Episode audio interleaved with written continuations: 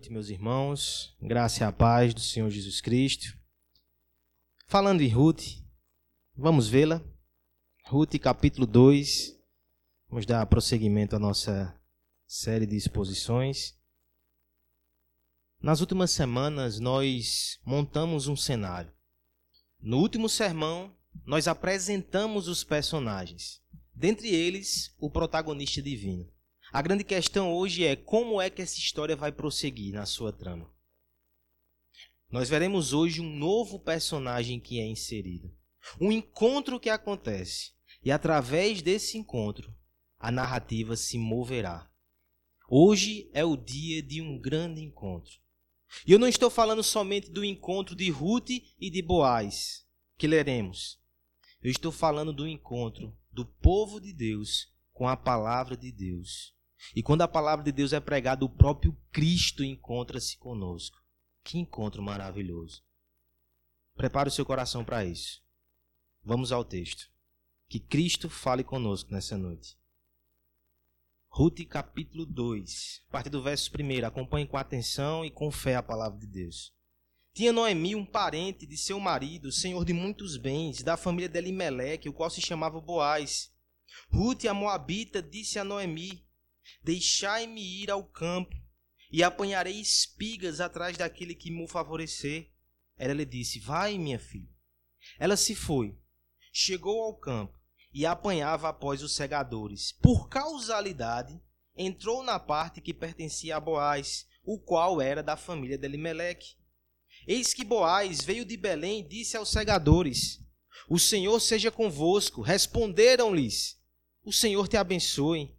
Depois perguntou Boaz ao servo encarregado dos segadores: De quem é esta moça? Respondeu-lhe o servo: Esta é a moça moabita que veio com Noemi da terra de Moabe. Disse-me ela: Deixai-me rebuscar espigas e ajuntá-las entre as gavelas após os segadores. Assim ela veio. Desde pela manhã até agora está aqui, menos um pouco que esteve na choça. Então disse Boaz a Ruth: Ouve, minha filha. Não vás colher em outro campo, tampouco passes daqui. Porém aqui ficarás com as minhas servas. Estarás atenta ao campo que cegarem, e irás após ela. Não dei ordem aos servos que não te toquem. Quando tiveres serdes, vai às vasilhas e bebe do que os servos tiram. Então ela, inclinando-se o rosto em terra, lhe disse: Como é que me favoreces e fazes caso de mim, sendo eu estrangeira? Respondeu Boaz e lhe disse: Bem me contaram tudo quanto fizeste à tua sogra depois da morte de teu marido. E como deixaste a teu pai, a tua mãe, a terra onde nasceste, e vieste para o povo que dantes não conhecia. O Senhor retribua o teu feito, e seja cumprida tua recompensa do Senhor, Deus de Israel, sob cujas asas viesse buscar abrigo, refúgio. Disse ela: Tu me favoreceste muito, Senhor meu Pois me consolaste e falaste ao coração da tua serva, não sendo eu ainda nem como uma das tuas servas. A hora de comer, Boaz lhe disse: Achega-te para aqui e come do pão, e molha no vinho teu bocado. Ela se assentou ao lado dos segadores, e ele lhe deu grãos tostados de cereais. Ela comeu e se fartou, e ainda lhe sobejou. Levantando-se ela para rebuscar, Boaz deu ordem aos seus servos, dizendo: Até entre as gavelas deixai a colher, e não a censureis. Tirai também dos molhos algumas espigas, e deixai-as para que apanhe, e não a repreendais. Esteve ela apanhando naquele campo até a tarde, debulhou o que apanhara, e foi quase um éfa de cevada. Tomou e veio à cidade, e viu sua sogra o que havia apanhado, também o que lhe sobejara depois de fartar-se, tirou e deu sua sogra. Então lhe disse a sogra: Onde colheste hoje? Onde trabalhaste? Bendito seja aquele que te acolheu favoravelmente. E Ruth contou à sua sogra onde havia trabalhado e disse: O nome do Senhor, em cujo campo trabalhei, é Boaz. Então Noemi disse à sua nora: Bendito seja ele do Senhor Ainda não há Bendito seja ele do Senhor, que ainda não tem deixado a sua benevolência, nem para com os vivos, nem para com os mortos. Disse-lhe mais, Noemi: Esse homem é nosso parente chegado, e um dentre os nossos resgatadores. Continuou Ruth, a Moabita. Também ainda me disse: Com meus servos ficará, até que acabe toda a cega que tenho. Disse Noemi a sua nora Ruth: Bom será, filha minha, que saias com as servas dele, para que noutro campo não te molestem. Assim passou ela a companhia das servas de Boaz para colher, até que a cega da cevada e do trigo se acabou, e ficou com a sua sogra. Vamos orar mais uma vez? Pai bendito, Pai amado, pedimos a tua iluminação, Senhor, para que nessa noite o Senhor Jesus possa ser proclamado e ele venha ao encontro dos nossos corações, das nossas necessidades, inclusive da necessidade mais profunda que é tê-lo, conhecê-lo e amá-lo. Que essa noite seja noite de grandes encontros para a tua glória, para a nossa alegria, no nome de Jesus. Amém. Monólogos costumam ser chatos. E eu sei que isso é até arriscado de dizer para alguém que vai passar um bom tempo aqui falando com vocês, aparentemente sozinho. No entanto, as histórias, elas são movidas por encontros e desencontros, são personagens que entram em cena, são tramas que acontecem a partir desses relacionamentos. Toda boa história tem bons encontros, importantes, marcantes, transformadores. É no encontro que há tensão. É no encontro que há emoção, pulsação. É no encontro que há redenção. Nessa semana, pensando sobre encontros, pensando sobre literatura, eu fui levado a um texto que causou muita alegria já no meu coração, um dos melhores livros que já li, Dom Casmurro. E eu fiquei pensando em encontros, histórias que são marcadas por encontros. Como será que foi o primeiro encontro de Bentinho e Capitu, os protagonistas dessa história? Não tenho livro, mas tem um encontro lá que dá o estopim para todo o enredo. O jovem Bentinho, ele passava no corredor, logo no início do livro, e ele ouve um amigo da sua mãe conversando com ela, dizendo: Minha, minha querida, cuidado com esse menino. Ele não é mais uma criança, ele é um adolescente. Ele está ficando encantado pela vizinha, essa moça, Sonsa, Capitu. Eles vão acabar se enamorando e ele não vai mais poder fazer cumprir a promessa que você fez para ele. A mãe de Bentinho tinha consagrado aquele jovem para ser padre no tempo oportuno. O conselho é: leve esse menino logo para o convento, para o seminário, antes que essa moça o desencaminhe. E aquele jovem no corredor, ele ouve aquilo. E de repente ele começa a pensar: será que eu estou enamorado? Ele fica febril. Ele fica nervoso. Parece que antes ele não cogitara isso. Mas deram ideia, né? E agora ele sai atrás dela, ele chega na brecha do muro, ele coloca o seu rosto na brecha, ele encontra Capitu. Esse encontro não é mais o encontro de duas crianças. Esse encontro é o encontro de adolescentes apaixonados. Por favor, ouça o que Machado de Assis diz. Ele fala assim: Voltei-me para ela, Capitu.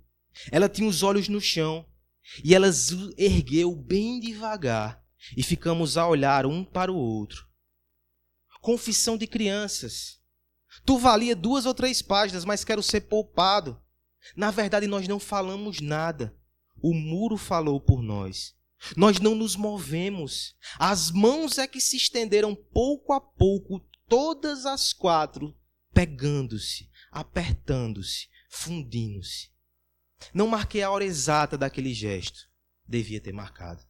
Não soltamos as mãos, nem elas se deixaram cair de cansadas ou esquecidas. Os olhos fitavam-se e desfitavam-se, e depois vagavam por perto e tornavam-se a meter uns nos outros.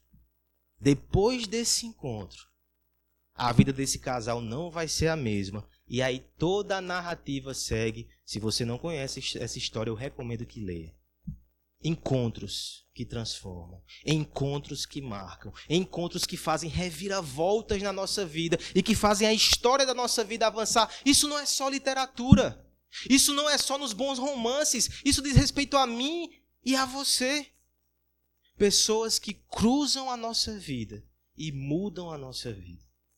Talvez a primeira vez que você pegou na mão da sua esposa, o choro de uma criança que você ouve pela primeira vez, um professor que cruza o teu caminho te inspira. Alguém que um dia te falou sobre Jesus Cristo. esse encontro certamente mudou a sua vida e mudou a vida eterna para você. O autor divino ele não perde para nenhum bom autor da literatura. A caneta está nas suas mãos e ele tem proporcionado encontros para nós. A nossa história se move por encontros. A história da redenção, que é a maior história de todas, também ela é marcada por encontros. Na verdade, no capítulo 1 de Ruth, nós já vimos alguns encontros acontecer. O autor da redenção já está trabalhando. De forma improvável e até impensável, ele uniu essas duas mulheres. Noemi, a viúva, Ruth, a viúva Moabita.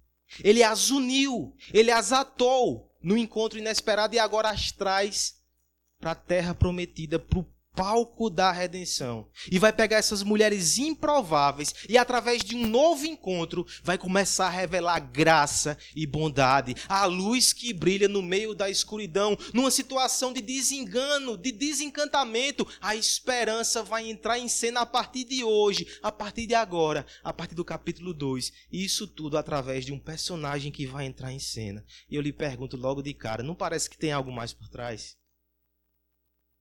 Um simples homem, não pode trazer tanta esperança assim.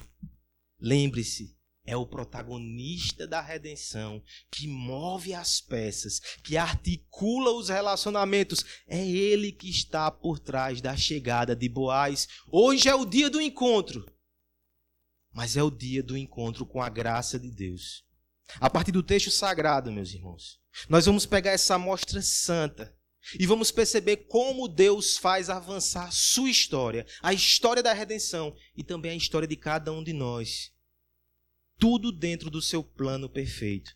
E faz isso proporcionando encontros para nós. Nós veremos isso progressivamente, de forma indutiva e crescente, uma verdade que vai se ampliando. A exposição dessa noite vai ter por tema o dia do encontro. Como Deus faz a nossa história avançar.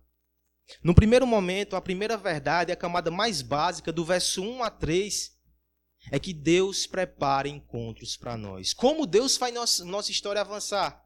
Ele prepara encontros para nós. Vamos ver isso nos versos de 1 a 3. Eu peço que você leia em uma só voz toda a igreja. Ruth capítulo 2, versos de 1 a 3. Tinha Noemi, senhor de muitos bens,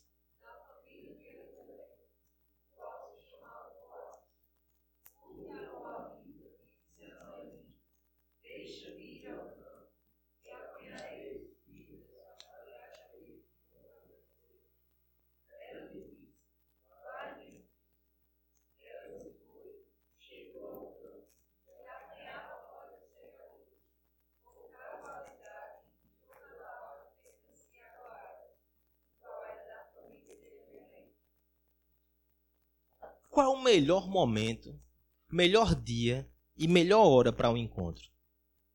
Temos aqui jovens solteiros. Qual é a melhor hora para o um encontro? Você sabia que há pesquisa científica sobre isso e eu vou lhe dar esse dado agora de mão beijada. Espero que você não perca o resto da pregação pensando só nisso, certo? Mas houve uma pesquisa feita pelo Instituto de Economia de Londres, não sei por que eles fizeram isso, mas eles estatisticamente comprovaram que o dia melhor para o um encontro é uma quinta-feira. Alegaram que possivelmente isso tem a ver com hormônios. É quase que uma fraude, né? O seu hormônio está agitado naquele dia, você não vê direito a pessoa que está ali na sua frente. Isso é uma armadilha. Se alguém te chamar para o um encontro na quinta, não vá. Qual é o melhor dia para você encontrar com seu patrão e pedir um aumento? Sim, tem pesquisa sobre isso também quarta-feira, depois das 5 horas da tarde. Não me pergunte por quê. Temos alguns patrões aqui. Júlio Gera disse: não, não é não. Bem, é sempre um desafio esse tipo de encontro. É interessante que, diante de todas essas regras de encontros, o dia, a hora, o momento, nem sempre as coisas ocorrem como planejado. E os encontros inesperados? E os desencontros? Deixa eu dar uma boa nova para você.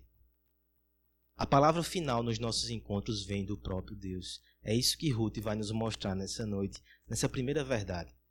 Nós temos aqui no texto de Ruth um narrador que vai nos dar uma informação aparentemente aleatória. Lembre do contexto.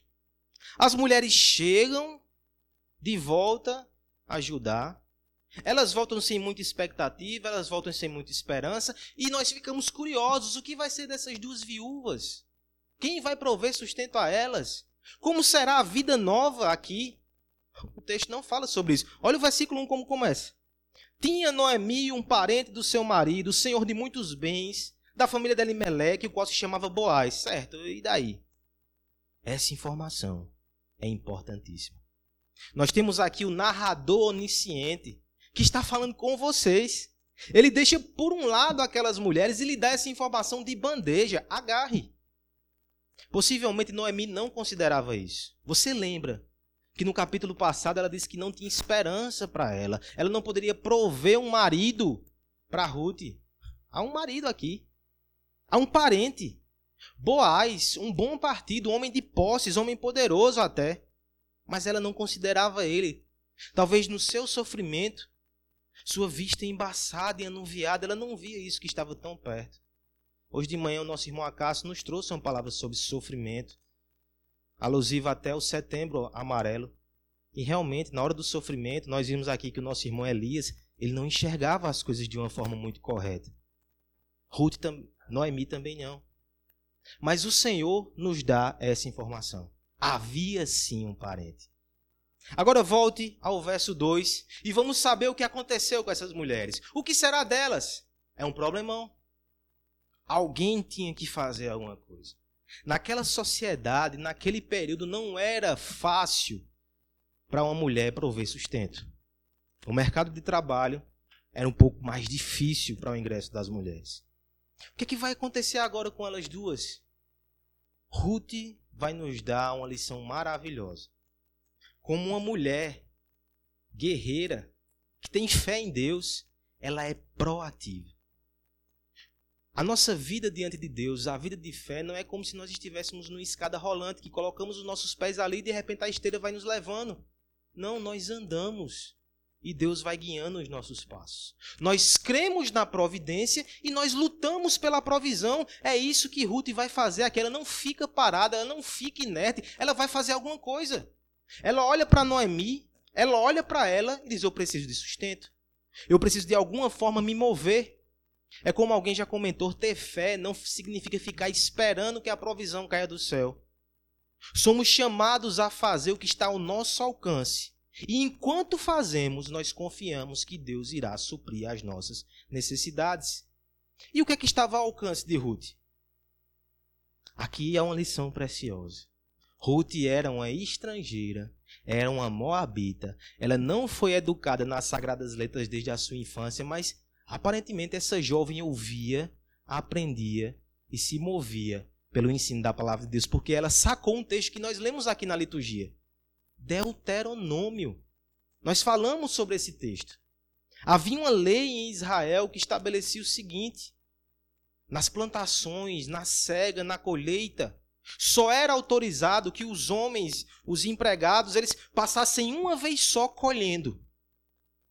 Pegassem tudo o que poderiam e o que não conseguissem pegar, eles não voltariam atrás. Aquela colheita seria destinada para as mulheres, os órfãos e os estrangeiros.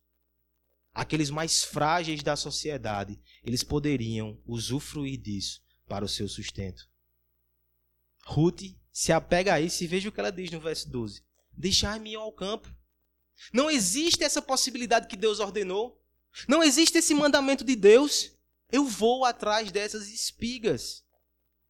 Mas ela diz algo interessante. Ela diz assim: Eu vou para aquele que me favorecer. Não era a lei? Lembre-se que esse é o tempo de juízes. Os homens não cumprem a lei de Deus. Eles são perversos. Ela ia se arriscar. Nem todos os proprietários de terra seriam generosos e obedientes a Deus. Certamente alguns seriam egoístas e desobedientes e expulsariam ela de lá. Ainda mais ela sendo uma mulher, ela sendo estrangeira. Era arriscado no tempo de juízes de tanta perversidade. Mas ela diz: Eu vou, eu farei a minha parte, eu confiarei. É interessante que tem aqui uma discussão para nós nesse texto, logo de cara, sobre a vontade de Deus. Qual é a vontade de Deus? É ir, é fazer, é ficar, é andar? Por muitas vezes nós queremos saber da vontade oculta de Deus, como vai ser o dia de amanhã, quais são as portas que ele vai abrir. Mas Ruth ensina uma coisa muito preciosa para nós. Há uma vontade de Deus revelada na Sua palavra, a gente se move por ela. E a vontade oculta de Deus, quando nos encontra, nos pega obedecendo ao Senhor e confiando na Sua promessa. Ela não ficou especulando. Ela não ficou pensando qual será o mistério, a vontade oculta de Deus para a minha vida e para a vida de Noemi. Ela foi. Ela pegou a promessa, ela creu em Deus e ela disse: Eu vou, confiando que Deus vai nos abençoar. Alguém vai ser generoso. Olha o que acontece no verso 3. Ela obedece à vontade revelada e a vontade oculta vem no seu encalço. Dentre todos os campos possíveis, ela vai parar justamente no campo desse homem chamado Boaz. E o texto vai dizer uma coisa interessante. Por causalidade, entrou na parte que pertencia a Boaz. Por acaso. Foi sorte? Porque essa palavra está aqui. Nós não cremos que Deus governa todas as coisas. John Piper, comentando isso, vai dizer: Não é preciso que a teologia da providência de Deus ela fique explícita em cada linha. Às vezes é bom deixar alguma coisa ambígua, alguma lacuna a ser preenchida pelo leitor, de acordo com os fatos que ele percebe e com o Deus que ele conhece. Nós temos o verso primeiro para nos lembrar que isso não foi acaso. Acaso da perspectiva de Ruth. Do ponto de vista humano, no andar debaixo da vida, ela não planejou, ela não sabia.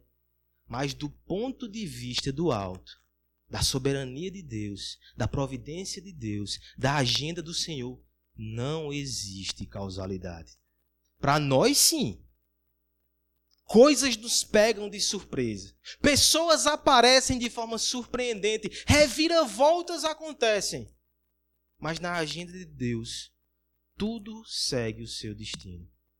As vidas que nos tocam, as vidas que tocamos, todas elas fazem parte de uma grande trama estabelecida pela sabedoria eterna.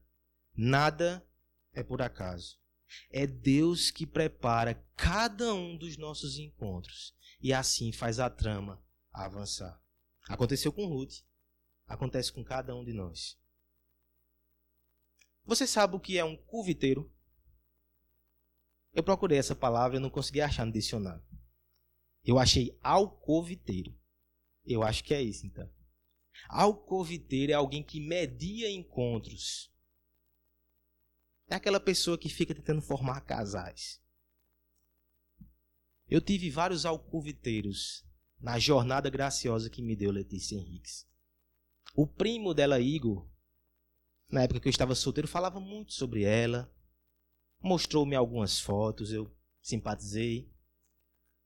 Mas a gente não conseguia se encontrar. Era um grupo de amigos que saía juntos todos os finais de semana. E ela nunca estava entre eles. Eu seguia a minha vida. Até que um dia, pela graça de Deus, ela saiu junto com eles. Só que eu estava em Fagundes, aniversário da congregação de Fagundes. Aí chega um WhatsApp para mim, Vônei, Rapaz, a prima de Igor tá aqui, se eu fosse tu, eu vinha. Vim de Fagundes aproximadamente 10 minutos. Estava lá. E realmente, aquele encontro mudou a minha vida. Mas quem foi que proporcionou aquele encontro? Foi Igor? Foi Vone? O alcoviteiro da história foi o próprio Deus que nos separou um para o outro. Alguns anos atrás, nós tínhamos amigos em comuns, andavam juntos na mesma fase, na mesma época e a gente nunca se cruzou. Não era o tempo, não era o momento. Deus ainda estava encaixando algumas peças. Ele faz isso não só em relacionamentos amorosos.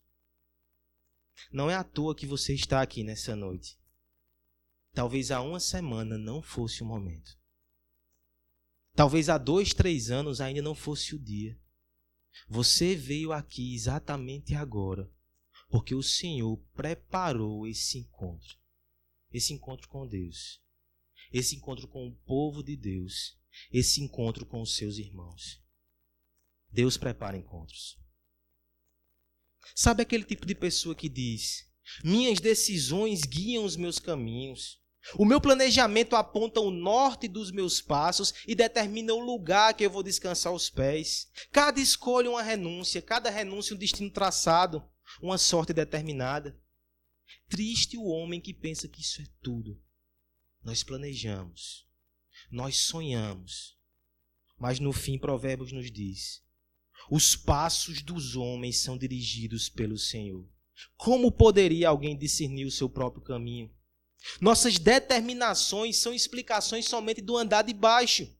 Mas aquele que aprende que a vida e uma realidade acima do sol sabe que é de lá que vem a palavra final. Isso de modo algum é ruim.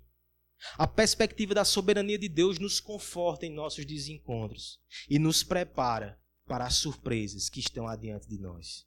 Você gosta de surpresas? Você gosta de surpresas, Luan? Deus tem muitas surpresas para você.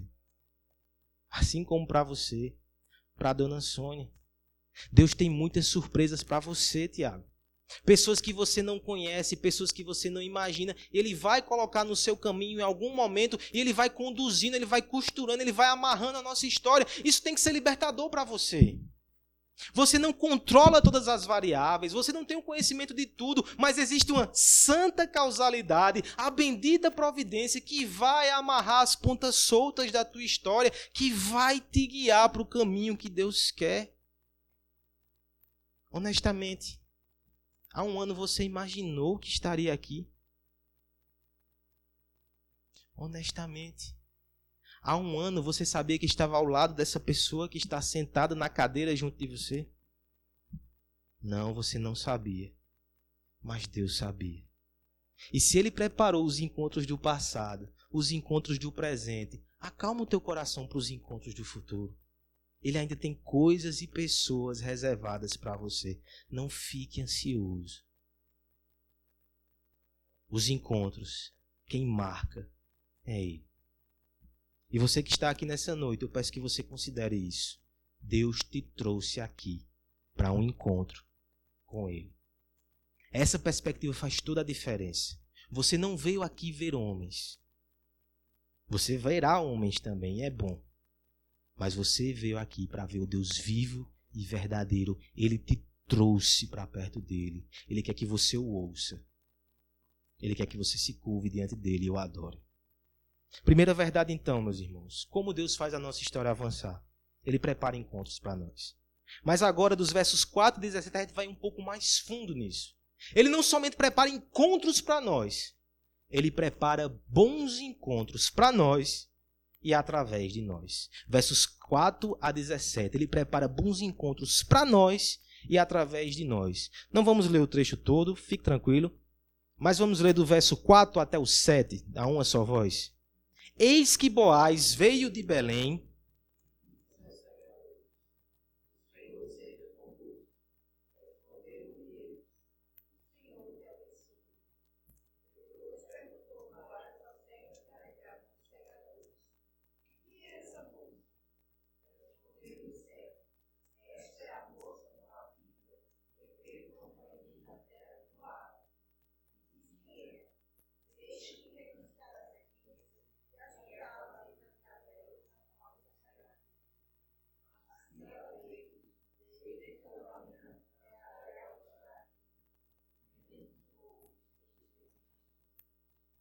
Deus prepara bons encontros.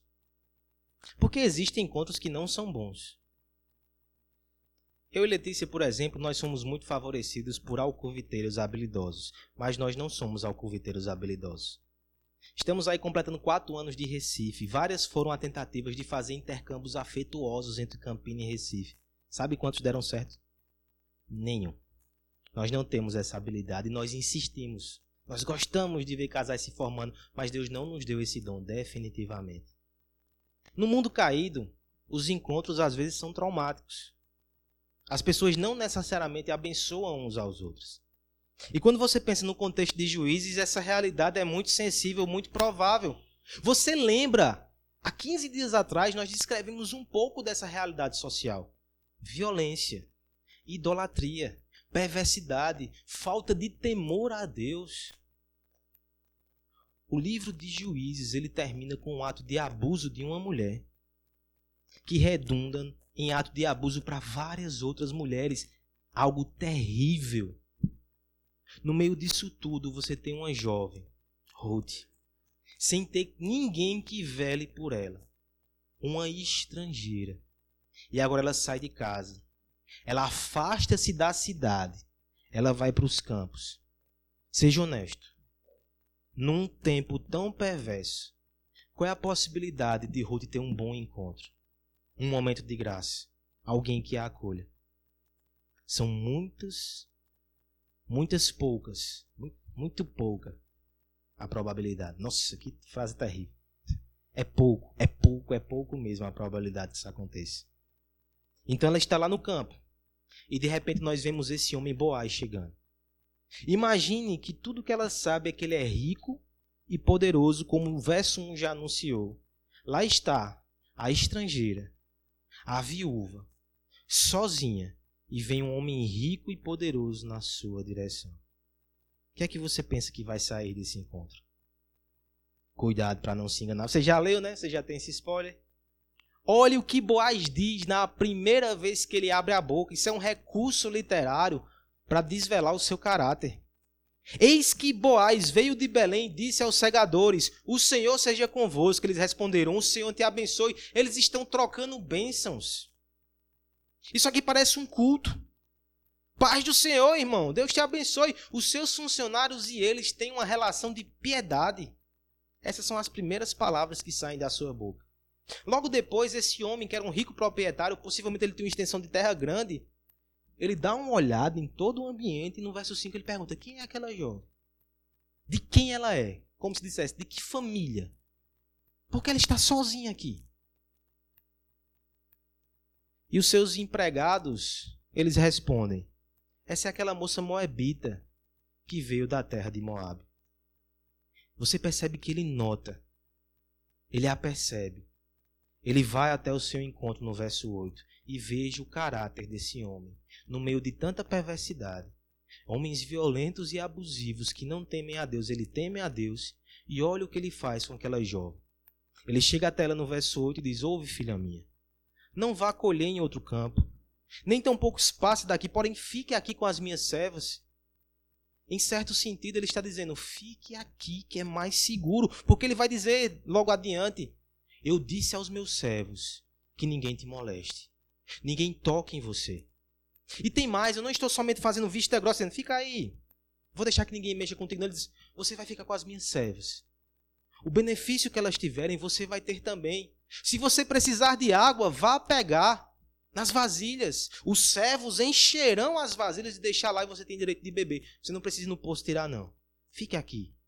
Ele estende sobre ela a sua proteção. E eu sei que somos logo tentados a pensar que está havendo um enlace romântico aqui alcoviteiros. Ainda não. No final eu lhe explico porque ainda não. Lembra do que ela disse no verso 12? No verso 2? Eu espero que eu encontre alguém que me favoreça. A melhor tradução para isso é: Eu espero que eu encontre alguém generoso. Eis aqui um homem generoso, um israelita piedoso. Ele vê a necessidade dela. Ele não é egoísta, ele não é abusivo, ele a acolhe, ele a protege. Agora veja também que tem outro aspecto nesse encontro. O encontro é bilateral, tem duas partes. Em certo sentido, Deus também havia preparado Ruth para esse momento.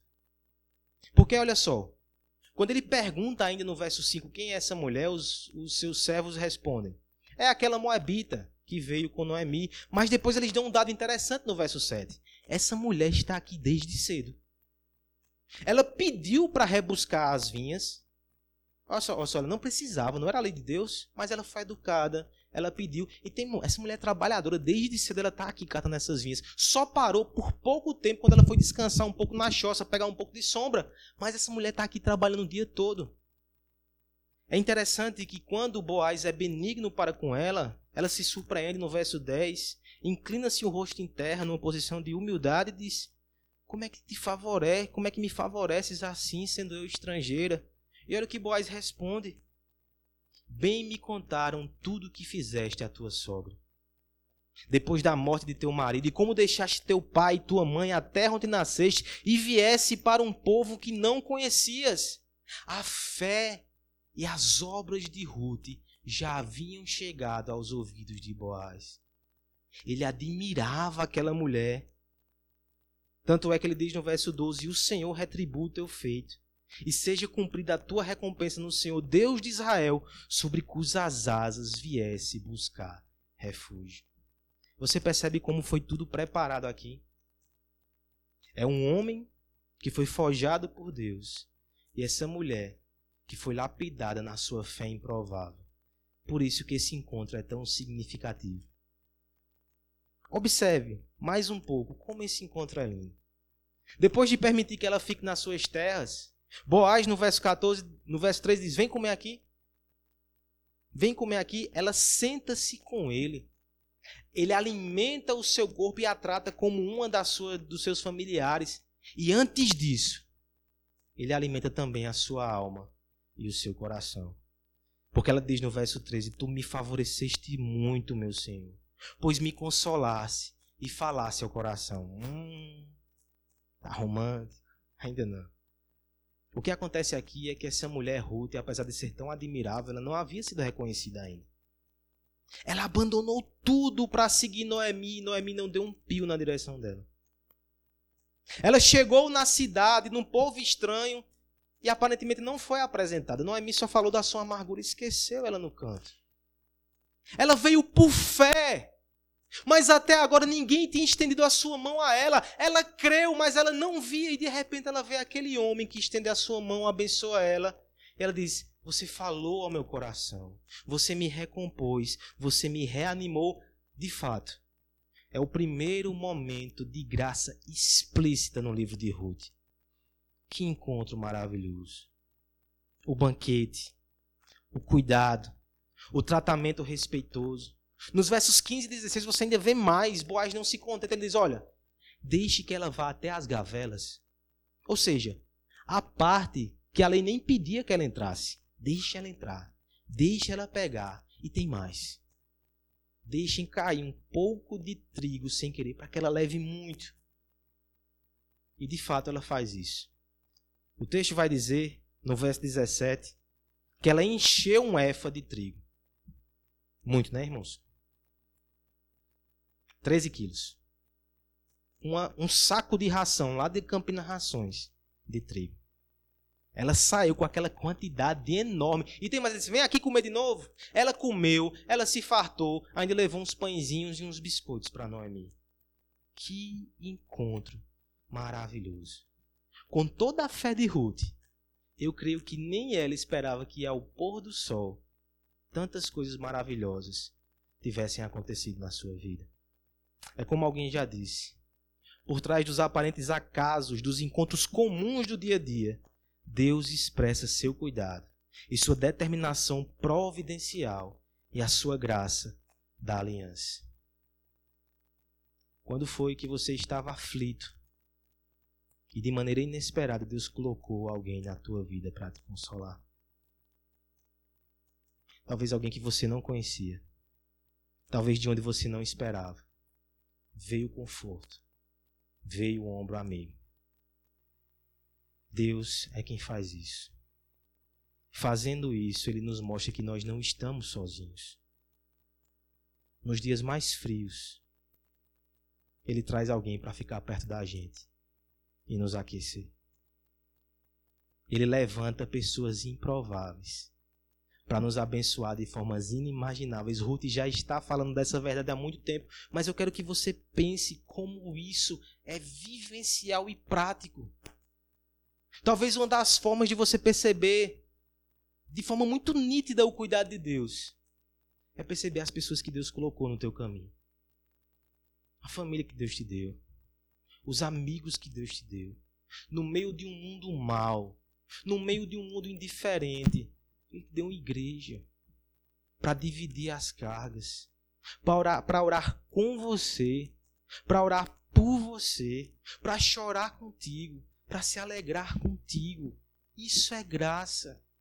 Deus nos dá bons encontros. E tem mais. Deus proporciona bons encontros através de nós. Ele nos espalha nesse mundo para agirmos à semelhança de Boaz, onde todos são egoístas. Você deve levar a generosidade do Evangelho. Onde todos são frios e indiferentes, você pode cruzar o caminho de alguém que é indefeso e frágil, e ao invés de aproveitar-se ou ignorar, acolher, estender a sua mão, abençoar. Deus nos usa para proporcionar bons encontros nesse mundo. No meio da escuridão, é reconfortante saber que existe um sol que refuge, ignora todas as ameaças das trevas. E é revigorante saber que nós encontramos pequenos luzeiros espalhados nesse mundo que aquecem e que iluminam os nossos caminhos. Eu sei que é tentador que os nossos olhos fiquem cínicos, fiquem pessimistas, fiquem céticos, porque a gente só vê dor, só vê tristeza, só vê maldade no mundo, mas não deixe que esse mundo sugue a tua esperança. Porque há embaixadores da graça de Deus espalhados ao teu redor. No dia mau, olha para o lado, eles estarão lá. São lembretes da bondade de Deus na tua vida para te ajudar. Deus é bom. E quando a lágrima cai do teu olho, ele prometeu que um dia ele vai limpar pessoalmente, mas enquanto isso não acontece, ele coloca um irmão para estender a mão e para te consolar. Receba isso e seja assim. Que as pessoas ao cruzarem contigo, digam: fui tocado, fui abençoado, fui consolado. Nada dei, receber por graça. Que sejamos embaixadores da esperança, do consolo do Evangelho. Que Deus proporcione bons encontros através de nós também, assim como Ele nos dá bons encontros. Que você proporcione bons encontros. Que você seja um professor, uma professora que abençoa e inspira alunos. Que você seja alguém que atende não só para vender um produto, mas você se preocupa com a pessoa e você preste um bom serviço porque você quer que aquela pessoa seja abençoada. Que você seja um conselheiro que tem ouvidos atentos, ouvidos abertos, inclusive aos que sofrem muito. Setembro Amarelo está aí para nos mostrar como tem pessoa que tem que está com a alma doente e você pode abençoar, você pode ajudar. Onde quer que Deus te leve, que você seja alguém que resolve problemas, que consola os aflitos, que abençoa vidas, que você seja um agente de bons encontros. Por que você está aqui nessa noite? Espero que você tenha a expectativa de encontrar-se com Deus e que isso esteja acontecendo. Mas eu também te aconselho: fique perto do povo de Deus. É aqui que ele se revela com mais frequência e com mais intimidade quer encontrar com Deus, siga o rastro da graça. E ele dá no meio desse ajuntamento de pecadores que estão curvados, dizendo ao Senhor: Somos só estrangeiros, porque tu és tão benevolente para conosco. Junte-se ao povo de Deus e encontre-se com Deus vivo e verdadeiro. Como Deus faz avançar nossas histórias? Ele nos prepara encontros, não só encontros, ele nos prepara bons encontros mas por fim, o ápice desse texto. Deus prepara para nós o melhor dos encontros. Versos 18 até o verso 23. Vamos ler todos juntos? Tomou e veio à cidade, e viu sua sogra que havia apanhado.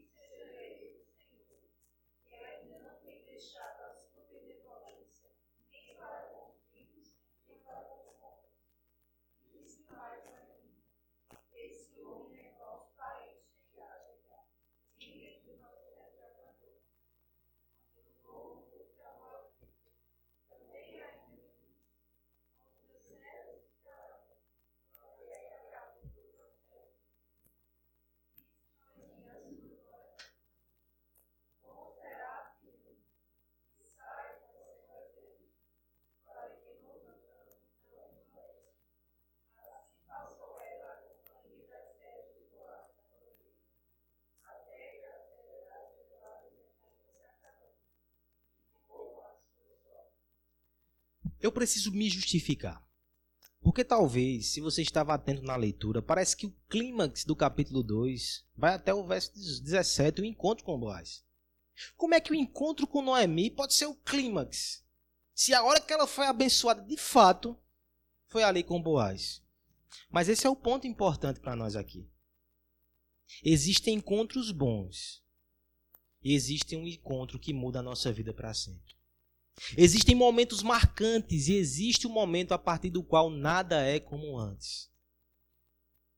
Aqui nós temos a explicação de como o encontro com Boaz não é bom, é maravilhoso, é transformador e é redentor. Por isso a explicação é o clímax. Primeiro que nós temos aqui surpresas. Primeiro, Noemi se surpreende. Lá vem Ruth com um balaio cheio. Não só com trigo, mas comendo. Não só comendo, trazendo para ela comer. Você já imaginou a reação de Noemi? Talvez ela já estivesse no pé da porta fazendo a sua prece, diz: Ó oh, Senhor, guarda aquela menina. Aquela moça saiu, Jesus, como é perigoso. Cadê ela que não chega? Que ela chegue bem, talvez nem traga trigo, mas que chegue bem. Não só chegou bem, como chegou cheio de comida no balaio. É por isso que Noemi vai dizer: Onde colhestes hoje? Onde trabalhaste? Tem mais. Bendito aquele que te acolheu favoravelmente. Alguém te abençoou. Alguém entrou no teu caminho. Alguém fez alguma coisa. Não pode, eu não posso entender o que aconteceu aqui. Ah, Noemi, você não sabe de nada. Ruth vai dizer: É, alguém me abençoou e ele tem nome: Boaz. Boaz. Imagine como aquele nome não bateu em Noemi. Ela pensou: Meu Senhor, como eu esqueci de Boaz. Boaz. Eu esqueci, mas o Senhor não esqueceu. Agora entenda que ela não demonstra muita coisa, não. Você percebeu isso? Mas o que ela demonstra é surpreendente. Você tem uma mulher amargurada, sem esperança, que não louvava ao Senhor, que estava entregue ao seu sofrimento e à sua dor. Mas no verso 20, ela começa louvando ao Senhor, dizendo: Bendito. Noemi, pela primeira vez, louva a Deus. No meio da sua amargura e da sua dor, um grito de louvor ecoa e explode. A esperança voltou, meus irmãos. E nós podemos perceber no verso 20 que ela vai além do contexto imediato, das necessidades que foram supridas. Ela olha muito mais do que aquela cesta de pão. Por quê? Dois motivos. Primeiro, ela vai dizer: O Senhor não tem deixado a sua benevolência. Essa palavra é uma palavra-chave no livro de Ruth. No hebraico, hesed. Amor pactual amor de aliança, amor redentivo. Deus não deixou o seu amor redentivo. Deus ainda redime. Deus ainda abençoa o povo do pacto. Deus ainda lembrou-se de mim. Olha como ela vai profundo na teologia. E depois ela diz: Ele lembra-se dos vivos, ele lembra-se dos mortos. Ou seja, ela não está falando só do pão, não. Para que o morto vai comer pão? Ela está falando da família dela que não vai ser extinta. Deus está proporcionando uma forma que aquela família continue a existir. Ele vai abençoar vivos, ele vai abençoar o seu marido e os seus filhos mortos, porque o nome deles vai prevalecer. Ela vai explicar. Sabe por que eu disse isso? Porque esse homem é um dos nossos parentes resgatadores. É interessante que nessa cena aqui há um intérprete que ele vai dizer que você tem uma judia amargurada e sem esperança, que vê uma gentia alcançando a esperança e a bênção de Deus, e agora ela se anima, e a salvação volta para dentro dela com toda a sua alegria e esperança. Alguém disse que isso é uma ilustração daquela verdade lá de Romanos 11. Essa aplicação eu guardei para Igor. Mas veja o ponto fundamental do que está acontecendo aqui. Resgatador. Goelo, redentor essa figura tão interessante do Antigo Testamento. Havia um princípio lá em Levítico de que se uma família ficasse endividada, não tivesse como sustentar sua terra, tivesse que desfazer-se dos seus bens, podia haver o resgatador. Um parente próximo que assumia as suas dívidas e resgatava aquela família para si a custo dos seus recursos. Boaz é o nosso resgatador. A esperança. Ele vai nos redimir. diante dessa verdade tão maravilhosa, eu lhe pergunto como é que você encerraria o capítulo 2 de Ruth? A caneta está nas suas mãos, o que, é que você vai fazer agora? Ruth corre para os campos de Boaz, declara-se a eles, eles se beijam apaixonadamente. Calma, alcoviteiro, não foi assim. Há uma certa tensão aqui. Ruth diz: Olha, ele permitiu que eu continuasse no seu campo até o final da cega. Ela diz: Então continue, minha filha. É bom, porque assim você não estará exposta aos perigos. E aí o verso 23 diz: Passou ela na companhia das suas servas até o final da cega, dois meses. Dois meses e não aconteceu nada entre eles. E por fim, olha o anticlímax. E Ruth ficou morando com a sua sogra. Deixou passar o cavalo selado, meu filho? Calma. Deixa a história correr. Deixa que o autor da redenção vai nos surpreender ainda. Eles têm o seu tempo. E parece que não mim entendeu isso, finalmente. Ao longo de toda a história da redenção, Deus saiu mostrando alguns picos de esperança. Alguns personagens que apontavam para o Redentor, deixa a história correr. Até que um dia, na plenitude dos tempos, o Redentor verdadeiro, aquele a quem Boiás somente tipificava, ele entrou em cena. O Verbo se fez carne e habitou entre nós, o próprio Deus foi o nosso parente resgatador. Ele entrou em cena e ele concluiu essa história de amor de uma forma impensável. Ele substituiu todos os símbolos da redenção e ele foi o nosso resgatador. Ele está aqui nessa noite. Quando ninguém nos nota, ele é aquele que passa, nos vê no meio da multidão e pergunta: a quem pertence ela? A quem pertence ele? Ele é aquele que vem a nosso encontro não para nos oprimir, mas para cuidar de nós. Porque nós olhamos para ele sem nenhum mérito, dizendo: somos somente estrangeiros, alheio ao teu pacto. Ele diz: Mas você deixou tudo e me seguiu. Você se colocou debaixo das minhas asas. Eu vou cuidar de você. Não vou deixar que te moleste. Vou te chamar para assentar-se comigo. Você vai comer do meu pão, vai comer do meu vinho, e eu vou falar palavras que aquecem o teu coração, que te trazem esperança de novo. Ele é muito mais do que Boaz. Porque se Boaz fez coisas impensáveis para Ruth, Efésios nos ensinou que este resgatador definitivo, o Senhor Jesus Cristo, é poderoso para fazer infinitamente mais do que pedimos ou pensamos. Até porque ele não compartilhou somente uma parte da sua riqueza conosco ele se fez pobre para que fôssemos ricos. Ele não apenas deixou cair algum trigo no nosso caminho. Ele é o trigo de Deus que foi moído por Deus para que nós fôssemos salvos, sustentados, acolhidos e resgatados. Ele foi moído em nosso lugar. No dia marcado por Deus, ele veio ao nosso encontro. E eu lhe pergunto: você já foi ao encontro dele? Existe um homem na história da igreja que me encanta por sua biografia e sua teologia. Agostinho de Hipona. Ele foi um árduo defensor da soberania de Deus, o Deus que marca encontros. Mas a sua vida foi marcada por encontros também, a sua conversão. O primeiro deles, sua mãe Mônica. Mulher piedosa, cristã temente a Deus, que orou por 30 anos para que ele se rendesse a Deus. 30 anos. Que fé perseverante. Muitas vezes parecia que ele não vinha, mas o dia marcado não tinha chegado ainda. Houve outros encontros. Em determinado momento ele seguiu uma seita dos maniqueus porque ele era ávido por entender a verdade. Procurou em todos os lugares. Quando chegou nessa seita, ele encontrou-se com um homem mais ilustre. Ele não tinha as respostas. Agostinho disse: Eu não vou mais procurar aqui. Tinha muitos preconceitos com a palavra de Deus, achava aquele livro arcaico.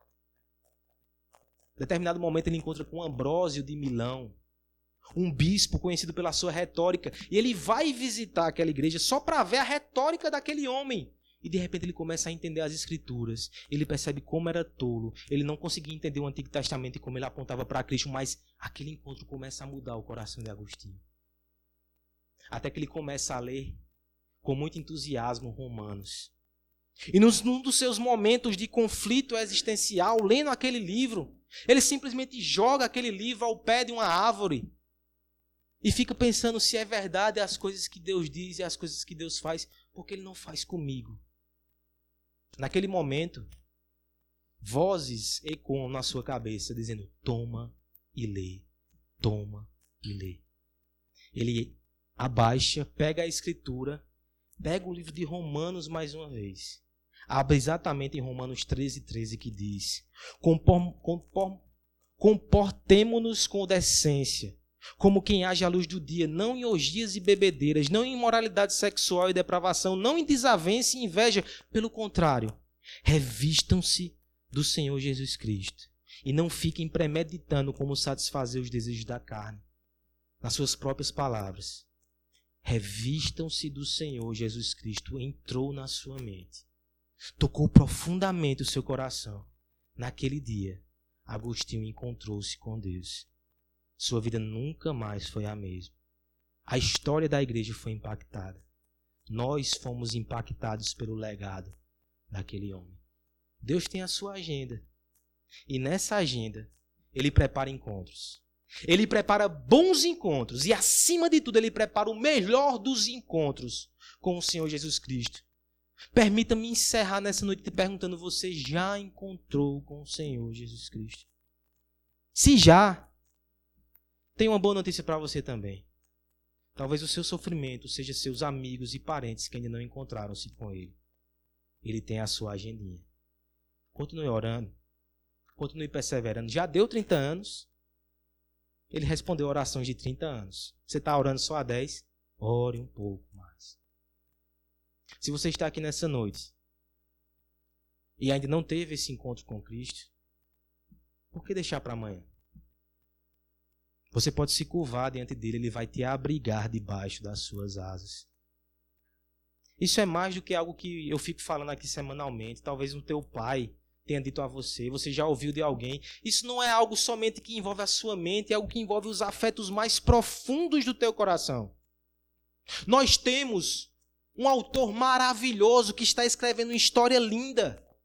E no meio de tantos encontros abençoados, esse é o principal encontro. No final da tua vida, não importa quem cruzou o teu caminho.